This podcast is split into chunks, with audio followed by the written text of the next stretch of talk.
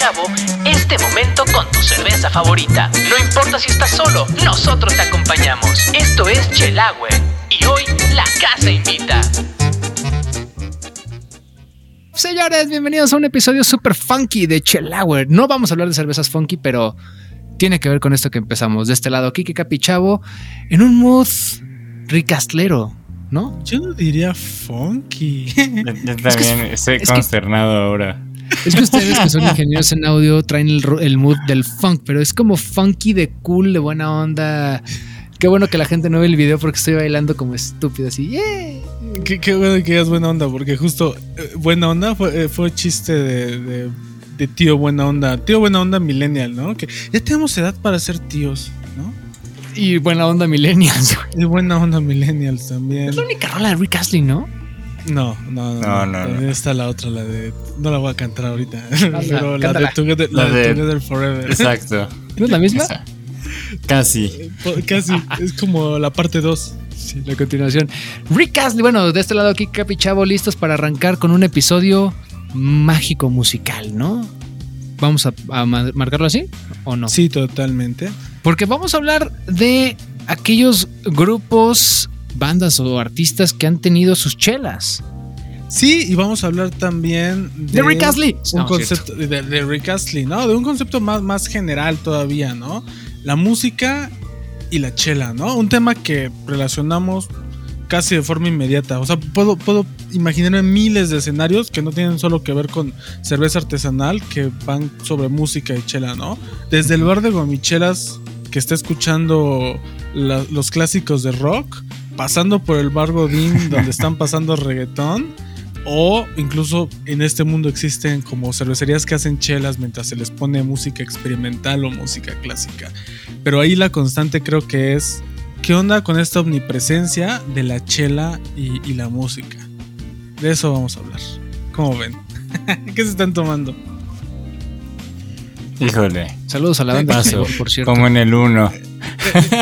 Saludos a la banda Abstemia como Capi. Este, una Esto agüita, está- ¿no? Al menos con un limoncito.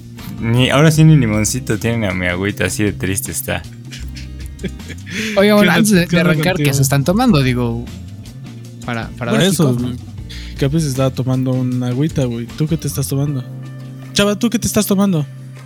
Este, la neta, sí quería buscar la famosísima y de mis favoritas, Phantom Bride, que es de Belching Beaver y los Deftones, pero me llegó la famosa Milk Shake, esta chela que hicieron con Nómada y Bacon Bar. La verdad es que me llegó ahora y viene con su vasito conmemorativo felices 5 años a Bacon Bar.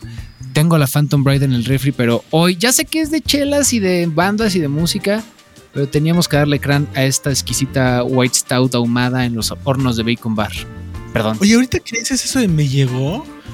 Y, digo, porque tengo en la mente, para aquellos que no ubiquen esta cerveza, no la he probado, pero tiene como un cartoncito de, leche y así. Me imaginé un mundo muy bonito en donde como antes se dejaba leche en las puertas de las casas, que te dejaran como tus six de chelas. Perdón, sí es una... Tal vez este ya es muy alcohólico pensar en eso. Pues creo que si Eh, estás en la Narvarte sí tienen Uber Eats, entonces yo creo que pues igual y sí te podría llegar tu No, no, sixito no, de... yo pensando como en el lechero. Sí. Pues es como el Growler, ¿no? O sea, bueno. Más o menos funciona como en ese principio. Pues era, era, era, era eco-friendly antes de que ser eco-friendly fuera cool, ¿no? de que Sara sacara exacto. zacates, güey. Exacto. Sí, totalmente. Pues bueno, yo me estoy tomando y haciendo honor a, este episodio una, un clásico, que podemos igual hasta empezar por ahí. Un clásico de las chelas de banda. Creo que todos lo hemos visto en algún supermercado o algo así. No me estoy tomando la original, pero me estoy tomando una de esa serie de chelas que Iron Maiden eh, hace. Hace. Este, bueno, Bruce Dickinson hace esta chela. ¿Qué no hace Bruce Dickinson, güey? Exacto. ¿Qué no hace Bruce ¿Qué- qué no hace Dickinson? Bruce Dickinson? pues, pues rolas distintas, ¿no? La banda de Italia le va a caer al Kike. No, no, no, no, punto no. craft, por si quieren. Exacto. No, no, por si Iron le Maiden. quieren comentar. Iron Maiden me late, Iron Maiden me late. Aunque sí estoy medio de acuerdo que Sí. no han sido tan creativos. Los últimos discos tienen algo de onda, pero de pronto, pues, no sé. Igual. Bueno, los géneros son así, ¿no? Los, los géneros, Claro. los estilos, encasillarse, todo un tema. De pronto uno tiene que hacer fanservice, supongo, ¿no? Y fíjate que ahorita decía aquí que los, los estilos se encasillan y también siento que este rollo de las bandas y las chelas, para dar eh, kickoff a esto, también tiene mucho que ver con la línea en la que las bandas fabrican sus chelas. Es decir, Capi decía fanservice, pero también tú conoces a tu público y tú sabes qué es lo común que vaya a consumir tu público. Según yo, existía una chela que aparte estaba espantosa, de hecho está rankeada por el ratebeer.com con 1 sobre 100 de Kid Rock y es la Varas Mexican Lager, digo, Varas American Lager, perdón.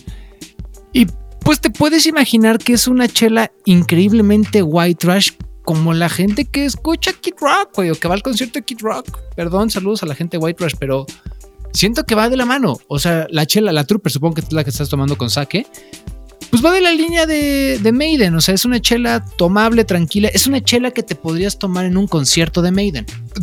Bueno, no sé si difiero un poco, pero, o sea, a ver, voy a explicar mi punto. La chela de media, no me estoy tomando la Trooper, me estoy tomando una que se llama Day of the Dead, que sí es una parte de una Trooper, es como esta English. Creo que ellos en realidad se identifican más como con el rollo inglés, porque sus chelas son mucho más como inglesas. Y eso me llevaría, antes de hablar como de las bandas, con, bandas y las chelas, a este origen de cuando la cerveza empieza a encasillarse o empieza a relacionarse con la música, ¿no? Eh, y yo pienso, sin tener como la certeza histórica, que esto empieza con la concepción del pub o la taberna, ¿no? Como de estos espacios en donde vas al final del día y creo que ahí hace clic como salir de trabajar, tomarte una cerveza y escuchar en ese entonces que no había música grabada como buena música, ¿no? Sí me puedo imaginar que en un pub irlandés, que, en estas tabernas existe eso y desde ahí empezaría a relacionar la, la chela con la música. No sé qué piensan ustedes. ¿Capi? ¿Qué estilo es esa chela? Es una English Bitter, por eso digo que Yo es como más... Claro, ajá. justo, pues son. Y, y creo que es como la línea que, a excepción de la Pilsner, está con sake, si no me equivoco. No, no, no mentira, no es sake, es como de arroz. Este. Pues creo pues Iron Maiden ha conservado como una línea muy tradicional en sus chelas. Y tal vez sí se refleja en, en- en eso, más bien como dijo Kiki, que es una onda más inglesa, más conservadora. Y otras bandas, no sé si, no sé si coinciden en todas, pero pues sí mantienen como la línea de, de su música en las, en las chelas, ¿no? Fíjate que yo, yo difiero un poco. Yo siento que esta relación de la banda con la chela, al final en un pub tú no vas realmente a escuchar una banda. Yo me iría más a este rollo punk, en donde eran estos lugares que apestaban a miados y chela quemada y que la gente iba y tomaba chela por echar chela y a madrearte y a tirarla. Creo que podemos jugar también un poquito en esa línea y en ese tipo de concepciones, ¿no? De a veces una chela muy barata, muy sencilla, pero era por tomarla nada más. Y pues para ponerte pedo con 7, 8 chelas y echar desmadre No, y bueno, bueno, pero aventarla. te, está- pero- pero te estás adelantando como a varios, varios siglos. Pues a los ahí, ¿no? En 70, realidad. güey. O sea, sí, pero son, son varios siglos. O sea, yo estoy hablando, o sea, yo me estaba yendo, tal vez igual no se entendió, pero me estoy yendo como a un concepto de en qué momento la cerveza y la música casan. O sea, como en qué momento existe este, este click. O sea, y por eso hablaba de los pubs y las tabernas, pero ahorita estoy hablando de, de- de mucho antes del siglo XX, ¿no? Oye, pero por ejemplo, hablando de Inglaterra, ¿no, ¿no era más común, por ejemplo, tomarte un gin en un, en un bar? No, de hecho, eh, la bebida, el gin es como, pues No, una el gin de madre bastante... Tiene varios años, ¿no? Pues sí, pero güey, la banda no iba a tomar gin, es una bebida de. O sea, no es una. No, no, no se originó una bebida barata ni del pueblo, ¿no? Pero es una madre que traía. Trae especias de un montón de lados y pues no cualquier güey podía acceder a algo así, ¿no? Entonces, pues yo sí le tiraba más como a la bebida, pues tal vez en esta onda como irlandesa de música tradicional, que tal vez por ahí se haya originado esta, esta combinación y pues igual como en, en Bavaria, pues seguramente también tenía una onda así como más folclórica y más del pueblo, ¿no? Ajá, o sea, estábamos hablando más como de esta, de esta idea de ir a un bar y, antes de que existiera música grabada, antes de, de- de- de todo esto, este, sí, que se ve, o sea, después lo podemos, o sea, toda esa tradición o esta idea de la música y la cerveza se puede arrastrar hasta, como dices, hasta el concierto, hasta, no sé, incluso hasta los festivales, ¿no? Y ahí nada más, este, quisiera preguntarles, de sus primeras chelas legales o tal vez no tan legales que se tomaron solos fuera de una reunión familiar, ¿dónde fue, por ejemplo? Uy, Capi. Pues con amigos, en casa Porque- de amigos o Porque en para mí fue en un festival de música, justamente, ¿no? O sea, Claro. yo creo que estos momentos que empecé a consumir cerveza fue en un concierto de música y ahí empiezas a relacionar como también esta idea de la música y la chela. Ah, cuando casabas al Chévez. ¡Chévez! Que eso, la verdad voy a ser muy honesto, es de las cosas que más vomito de los festivales y de los conciertos en México. Perdón a la gente cervecera que les gusta la chela aguada y caliente, pero la verdad es que es de las cosas que más me, ¡Ah! me pueden llegar a desesperar. ¿Por qué? Porque luego en, muchos festivales no pasa y porque Kike y yo encontramos en un festival Vive Latino aquel momento en el que existieron ya los, los stands, digamos, fijos de chela donde te servían la chela fría, güey. Era bonito. Costaba lo mismo que el güey que decía, chavos, chavos. Y güey, pero creo que preferías llegar un minutito tarde o, o planear, digamos, tu día en festivales o en conciertos y tomarte una chela fría y decente, a andar con chela aguada, caliente y fea, por no decir culera. Oye, Bueno. ¿qué pasó con el punk? Es que no éramos punks, amigo. No, Es que nunca solo fuimos punks. Digo, solo porque lo habías mencionado. Pero fíjate que, nada más haciendo esa parte de la relación con los punks, qué bonito es que, digamos, chueco derecho, siempre la chela ha estado relacionada con la música. Es decir, y lo tocaban muy bien. Eh, si nos vamos, por ejemplo, a los primeros Oktoberfest, por ejemplo, está la serie de Netflix, ya la acabé, por cierto, está divertida. Siempre estaba esta idea de ir con tu chela caminando porque era un- una bebida hasta más sencilla en, en alcohol y en bebibilidad. Y sí, lo que decía Capi, ¿no? Eh, la parte bávara de, los festivales tradicionales, la parte irlandesa, siempre la chela está relacionada con la música y creo que es algo muy bonito que se está explotando y que, o sea, bueno, que se está explotando más en poner el trade, digamos, en la, en la marca, pero es algo que siempre ha existido. Y ahorita tú decías esta parte del pub inglés de a lo mejor 1500, 1300, pero ves, y los punks hacían lo mismo. Y hablábamos ahorita de la mala chela de Kid Rock y seguramente el White Trash hace lo mismo y agarra sus Blue Ribbon y, y las tomas en lo que estás poniendo música. Creo que es el vehículo más fácil para escuchar música, una chela. Sin embargo, creo que si bien sí ha existido esto durante mucho tiempo, ahora con esta idea de la cerveza independiente, cerveza artesanal, se retoma un lazo, un o sea, se ven estos lazos un poquito más estrechos porque ya da paso a que al tener empresas que tal vez no son estas multinacionales, le pongan atención también a colaborar con, con, con- otras este, bandas. Digo, ahora también independientes y no tan tanto, ¿no? Porque Iron Maiden colabora con Robinson, que es una de las cerveceras más grandes de, de- de Reino Unido. Pero sí empieza a existir esta como...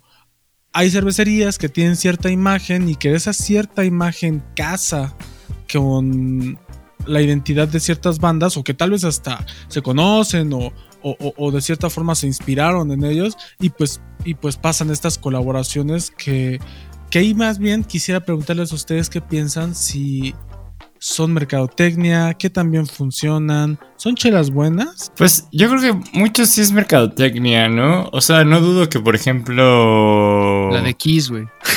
Ajá, exacto. La de aquí puede ser un buen ejemplo de que sí.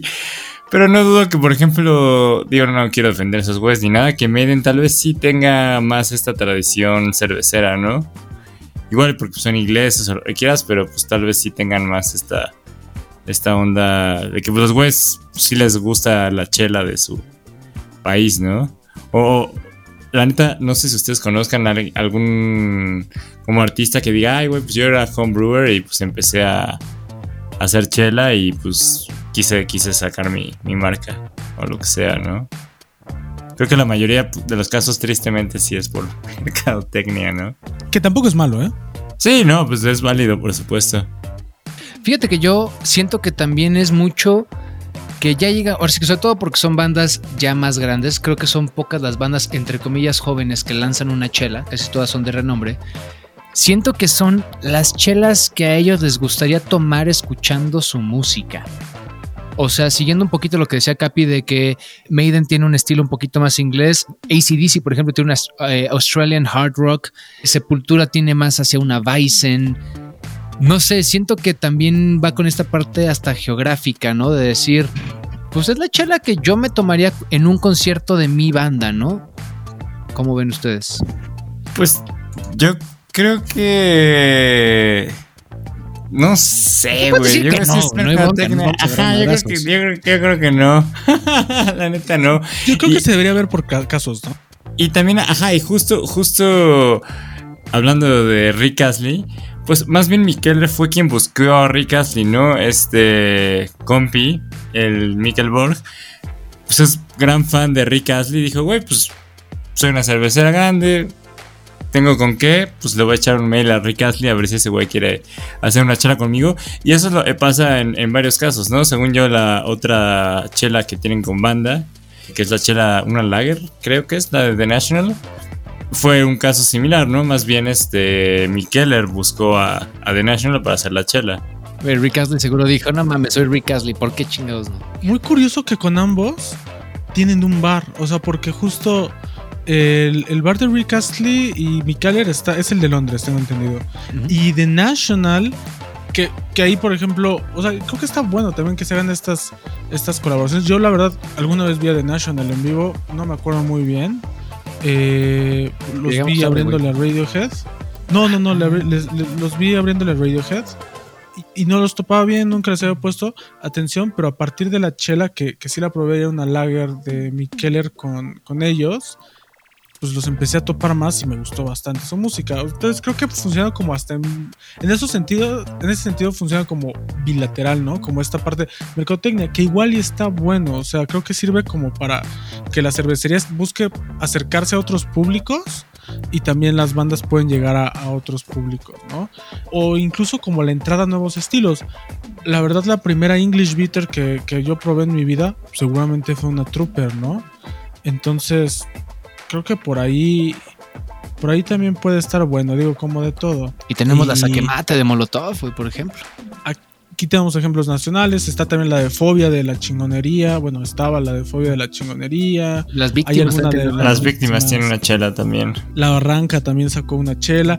Y ahí sí, pues yo creo que muchas veces sí tiene que ver con gente que, no como decía Capi, que, que, sea homebrewer, pero sí, o, o, tal vez sí, pero que les interesa, ¿no? Bueno, les gusta chupar, ¿no? Sí, y, justo Capi lo dijiste perfecto. Una vez, ah, pues esa cerveza México, creo que el último al que fuimos, eh, que habrá sido 2019, ¿no?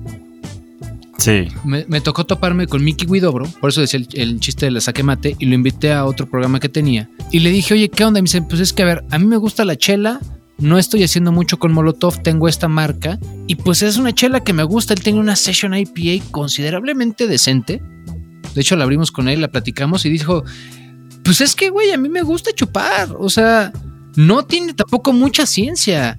Creo que los Deftones que vimos el, documental de que hicieron con Virgin Beaver y, decía lo mismo Chino Moreno. Dice, a ver, güey, o sea, yo era de Botlights y de repente creces, ya tienes cierta edad y dice, pues aman IPA, man. Y la primera es una gran IPA que es la, la Digital, digo, la Phantom Bride y luego sacan una exquisita neipa para mí, de las mejores que he probado, que es la Digital Bad. Pero también Chino Moreno lo decía, dice, güey, pues es es la chela que se me antoja a mí. ¿Por qué? Pues porque me gusta la chela, güey. O sea, es lo que voy a tomarme antes de tocar y me voy a poner pedo con eso en mi casa. Y, luego ahí nada más Belching Beaver empezó a jugar ya con la parte de las temporalidades, ¿no? Las, las season beers. Y jugaron mucho con, ah, bueno, para, para otoño vamos a sacar una brown ale, en primavera sacamos la, la IPA y en verano la, la neipa y fueron jugando, sacaron una Mexican Lager muy, muy acorde a la rola. Y creo que va por ahí, o sea, también pues, es el gusto de echar cheve, güey. A huevo. Igual, nada más ahí también está, se me pasó mencionar aquí está también. Seguro es una muy buena chela. que Mastodon tiene una. Mastodon tiene una chela con Mikeller, ¿no? Una, una Imperial Stout. Pues además de ser una banda bien chida. Bien pues pesada. tenía que tener una, una cerveza igual de buena, ¿no? Yo sí buscaría distanciarme un poco de este. Digo, bueno, supongo que está, existe todo el espectro pero buscaría distanciarme de esta idea de, del rockstar y de ponerse pedo y así. Creo que todavía da para más que simplificarlo a eso. Te digo, depende de, de quién es y demás. Por ejemplo, o sea, no sé, me viene otra que, tal vez no sé si Capi tenga en mente, pero Opeth tiene, esta banda de rock, de metal progresivo, tiene una chela este, para su 25 aniversario y es una Imperial Stout que va añejada en barricas de lo que tú quieras. Tenía que ser sofisticada. Ajá. a lo que voy es. A, lo que voy es me distanciaría un poco de, de, ese concepto como del rockstar, justamente, ¿no? Pero dime que la chela de Motorhead no es la que te imaginas que Lemmy se toma junto con un shot de Jack Daniels cuando se voy a tocar. Porque es una lager muy sencilla, muy tomable y que dices, va, es para ponerme pa, pa, pa, agarrar el, el vasote. La de, o sea, el, el que ya ves en el súper de, de, la de ACDC, dime que no es la que agarraba en su, o sea, hace como 10 años, porque ahorita no sé si puedo aguantar, la que aguantaba Angus Young, güey, se la echaba y, ah, sí, vamos a echar chela. O sea, es, es, esa parte muy bonita. El imaginar, creo, como dice Kike, por un lado sí, alejarnos un poquito del rockstar, pero por el otro lado se está diciendo, ah, es que yo me podría estar echando esta chela porque mi artista se la está echando. Tanto en la parte super banal, como te digo, la de Kid Rock, Super American Lager, como la de Opeth, que es un Imperial Stout, que dices, claro, es que yo podría estar tomando esta en una Tulip Way antes de un concierto de Opeth con ellos en el backstage platicando sobre progreso. O sea, creo que sí va muy de la mano. Sí tiene esta parte como hasta personal. Ahora, también existen otros casos, ¿no? Existe el caso que también no sé si, digo, al investigar sobre esto te encuentras con cada cosa los Hanson Brothers, que eran estos brothers del Mbap, las de Mbap, tienen su propia cervecería. O sea, después de haber sido One Hit Wonder, fue como, no, vamos a hacer una cervecería. Y tienen obviamente su chela llamada Mbap. ¿No? Güey, qué estilo. Es una en, esa, en ese disco, güey, existe una rola que se llama Madeline, güey, que la parte, el bajo lo toca este Abe Laboriel Sr. Y es un rolón, güey. O sea, Perdón, pero los Hanson lo hacían bien. Sí, muchas veces también podemos encontrar que hay chelas o cervecerías que se inspiran en alguna banda para hacer alguna de estas bebidas, ¿no? Caso más, más cercano a Chava, que sé que le gusta, ¿no? Lagunitas. O sea, tal vez no en una banda en específico, pero sí alrededor de cierto movimiento, ¿no? alrededor de, alrededor de cierta punk, este, alrededor de cierta. punk de, vitrina. Este, o, North Coast, ¿no? Que tiene esta, las Telonius, son como estilo belga, ¿no? Como de, abadía. Es cierto. Sí, también tiene Dogfish Head, ¿no? Bueno, sacó una de Pearl Jam y sacaron una de La Beaches Brew, ¿no? Pues Dogfish Head, Sí, tenía que ser algo así. Por el ten, ¿no? Seguro hay alguna chela que alguien le puso Smoke on the Water, ¿no? O sea, por, decir algo. O sea. Bueno, e, es un poquito lo que hizo los Moreno una temporada que creo que no me acuerdo si la siguen haciendo o no. Se inspiraban en ciertas rolas y hacían una chela y le cambiaban el nombre y la, la deconstruían a eh, Stay Together for the Hops, la Hazy Gaga. O sea, también creo que está chido, ¿no? Pues es que, es que otra vez reafirma esta idea, ¿no? De que la música y tal vez el rock de cierta forma, pero la música en general sí influencia a, influencia a la a, la chela y la chela al revés, ¿no? Pocas veces hemos visto tal vez vinos u otras bebidas que tienen esta relación tan cercana y tan, pues es que creo que es como muy humano, ¿no? El, relacionar estas dos cosas porque son igual de democráticas. Y, y, fíjate, ahorita que seas justo del vino, yo el único bueno, de los primeros que me acuerdo así cuando me dices vino de artista es el de Coppola, por ejemplo, Francis Ford Coppola. Y te imaginas justo a un Drácula, güey, con su vino, o sea, te imaginas esa línea. Pero si te digo, hay una chela de X banda, creo que también lo relacionas, lo que te decía de Lemmy Kilmister, güey. O sea, tú te imaginas la, la chela de Motorhead, te imaginas a Lemmy así, ah, echando su chela, es más, aplastándola con la cabeza, tirándola y subiéndose a tocar The Ace of Spades, ¿no? Va muy de la mano, como dices. Creo que sí, el rock, el punk, estos géneros, vamos a decirle, en contracultura en su momento, mantienen, creo que esa línea de, de la chela. Yo ya sé que dije casi lo mismo hace rato. Pero bueno, es de sabios cambiar de opinión. Justo iba a decir que igual ya no estaría tan de acuerdo, pero por ejemplo, pues Vince Neil tiene su vino, ¿no? Entonces, pues, pues no, el vino tinto y Motley Crue creo que no, tal vez no maridan tan chido, güey. Y también James Maynard de Tool también tiene su vino. A ese güey sí, sí me lo imagino más mamoneando su vino que a Vince Neil, pero bueno. Trino tiene chelas y tiene vino, ¿no? Digo, fuera Claro. del mundo de la música. Pero, o sea, lo- lo- tal vez a lo que me refería era que no es tan común. Sí, sí veo que hay artistas que, que tengan sus vinos, pero no, no, no es una relación tan común. Sí, tal vez, como dice Chava, te imaginas el vino en una situación más sofisticada. Idea medio errónea también, que, que creo que debemos que empezar a terminar con esta idea de que tanto el vino es para lo sofisticado y que la cerveza es solo para lo, eh, lo banal. Creo que se pueden No. cruzar ambas, o sea, Exacto. ambas pueden habitar los dos espacios, pero bueno, ese será otro tema para, para un podcast entero, chela y vino. Pues o en general, o sea, Sabes que, por ejemplo, que- Manson tiene una absenta y perfectamente ves a Manson tomando su absenta, güey. En la cárcel. Sin, sin bronca. Pero, ok, vale, pues ya hablamos de las chelas, las bandas, las bandas y las chelas, un poquito también de que encontramos esto en festivales, en los, o sea, los bares, en qué lugares podemos encontrar esta, esta parte, pero qué tal hablar de maridajes sonoros, o sea, como cómo acompañar en la comodidad de tu casa, a ustedes cómo les gusta acompañar una chela que se estén tomando con, con esto. Para mí mi maridaje sonoro es escuchar sus voces mientras estoy tomando unas chelas. Obviamente no, ¿verdad? Pero... A veces sucede. no es leer las reseñas de beer.craft y ver lo que tú recomiendas con qué chela, güey, por supuesto. No, ¿sabes qué? Te voy a ser muy honesto. Eh, me acuerdo muchísimo, fue un Austin City Limits que estaba tocando los Deftones. De hecho, estaban tocando bien culero, güey, por cierto. Como los Deftones. Pero eh, sí tuve ese momento en el que sí traía mi, mi, mi chela en la mano, una eh, chela genérica, no importa. Y, y dice Chino Moreno, ah, ahora vamos a tocar Phantom Bride. Y en ese momento tuve el super flash a esa chela. Y luego, ahora con ustedes, Digital Bad, güey. Y tuve el flash a esa chela. Creo que también es muy bonito en este concepto de los, de los Belching Beaver, que cuando te estás tomando una chela escuches al artista y dices, ah, qué rico. Cuando no es una chela relacionada a una banda, creo que es muy rico entender de dónde es la cervecería, cuál es el estilo, o sea, como que todo el concepto detrás de esa chela y buscar algo ad hoc. O sea, nada más rapidísimo.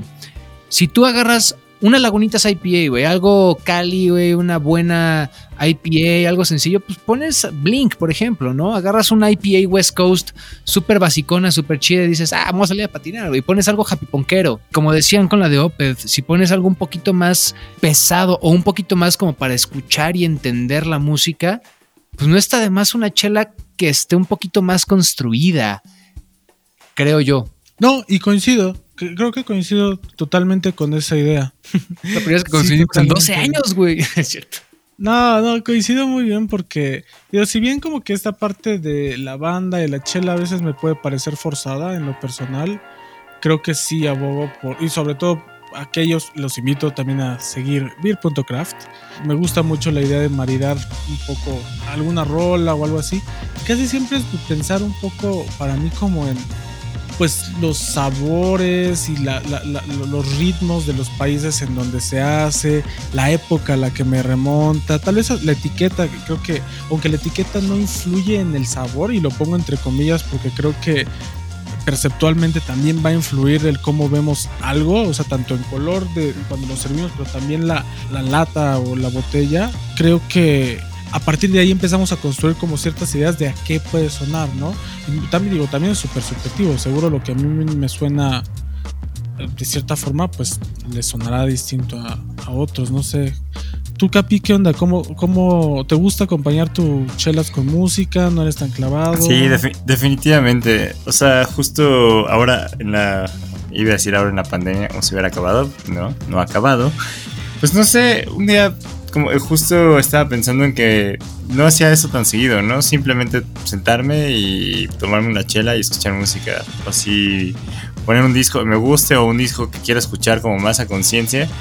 Y pues simplemente ponerme a tomar mi chela. Justo les iba como preguntar porque si quieren empiecen ustedes, pero yo encontré ahí un par de, de maridajes musicales que me gustaría, me gustaría probar y estaría chido que me compartieran ustedes alguno por ahí interesante. Date, si quieres empieza y, y vamos.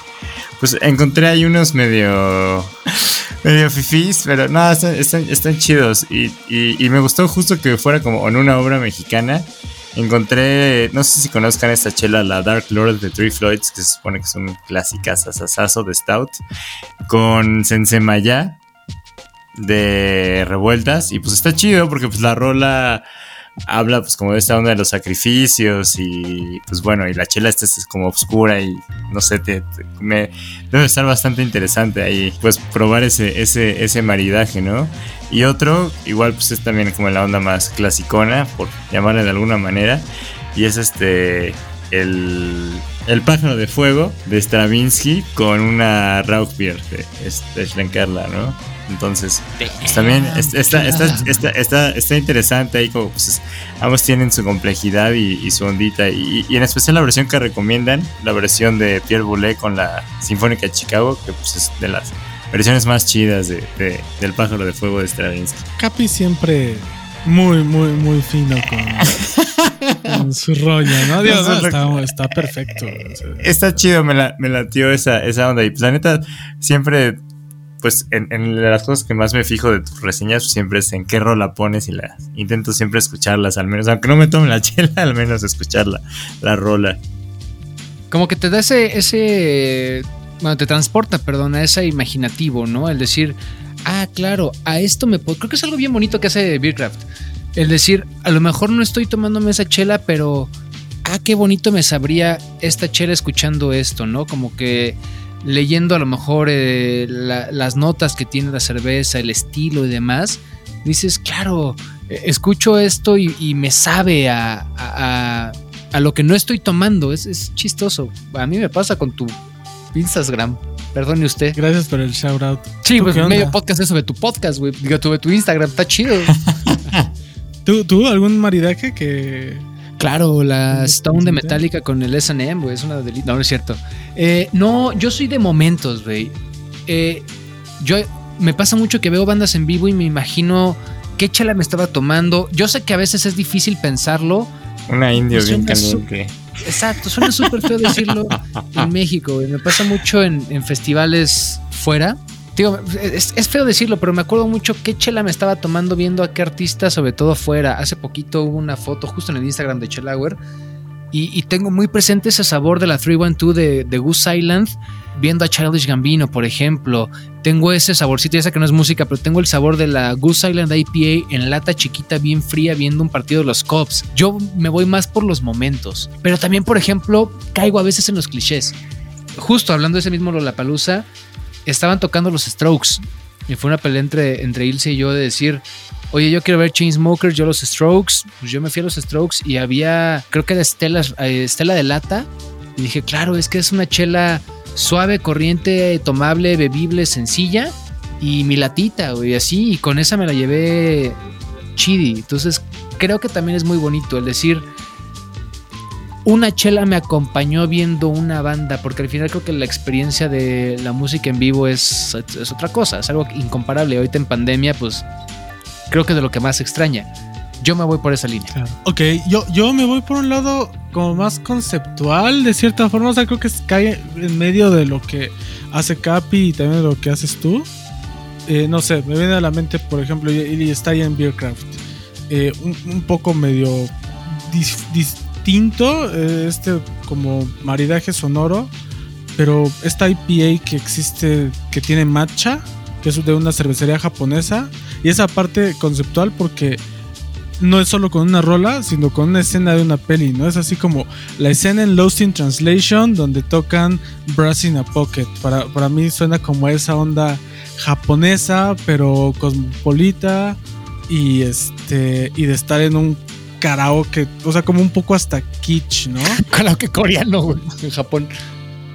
Con un, es un karaoke, ajá, por eso digo que hasta medio cosmopolita, justamente. Pero no sé, también, por ejemplo, me acuerdo tomar, no sé, alguna chela canadiense, escuchando a Nicolas Jarre, no sé, o sea, como que en realidad también va entre momentos, pero también como, y con lo que está escuchando en ese, en ese tiempo, pero con este, pero también un poco pensando en el estilo y así. Ahora, no, yo quiero cambiar una pregunta, o bueno, quiero hacer una pregunta aquí a nuestro querido panel de especialistas. Sé que hablamos de música y cerveza, pero ustedes entienden mucho mejor que yo que la música es mucho más allá de lo que escuchas en un disco, en un LP, en un MP3. ¿Les ha pasado que se toman una chela y escuchan una ciudad? Es decir, algo que probaron, ahorita que decía aquí que lo de Canadá y Nicolas Jarre, algo que probaron en otro país, en otra ciudad incluso, ni siquiera vámonos tan extremo, y tienen esos sonidos de ciudad.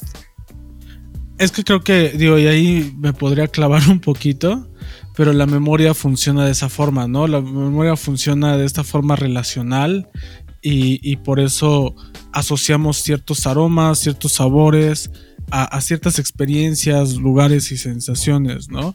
Y justo ahí, por ejemplo, igual para como enmarcar esto, creo que está probado científicamente.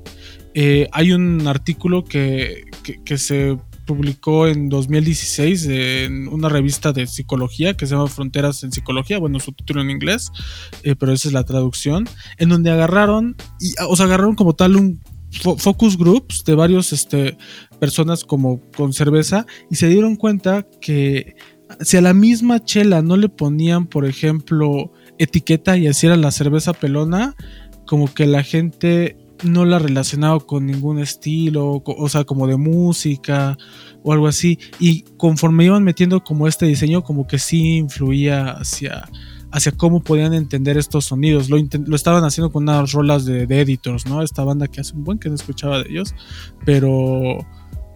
Pero sí, o sea, y a lo que, lo que como que demostraron era que la gente tendía a tener más este como a identificarse más con una bebida cuando podían relacionar esto como el sonido con la identidad de la bebida. Pero bueno, la, la música y la chela creo que son dos este, temas que nos apasionan a los tres por igual. Espera, No alguien Capi, ¿tú no, ¿tú no tienes esa relación de la chela y los lugares? Sí, claro, desde luego. O sea, pues, y hasta inclusive por estilo, ¿no?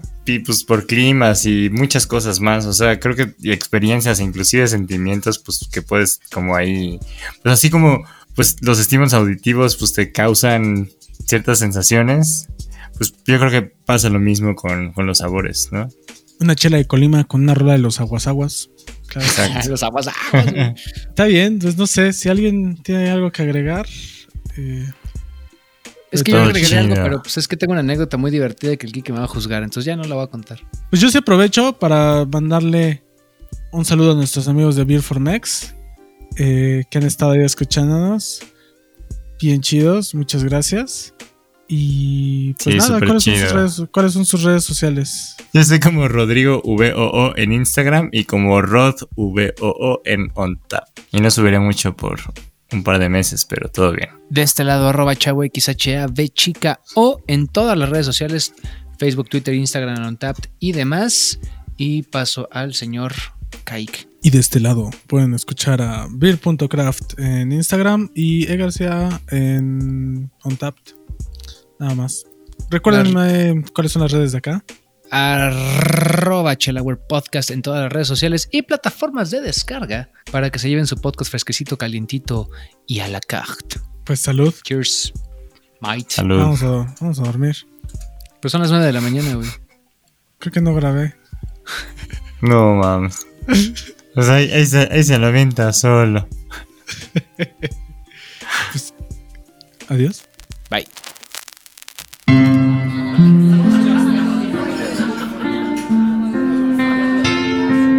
La barra ha cerrado y este podcast se ha terminado.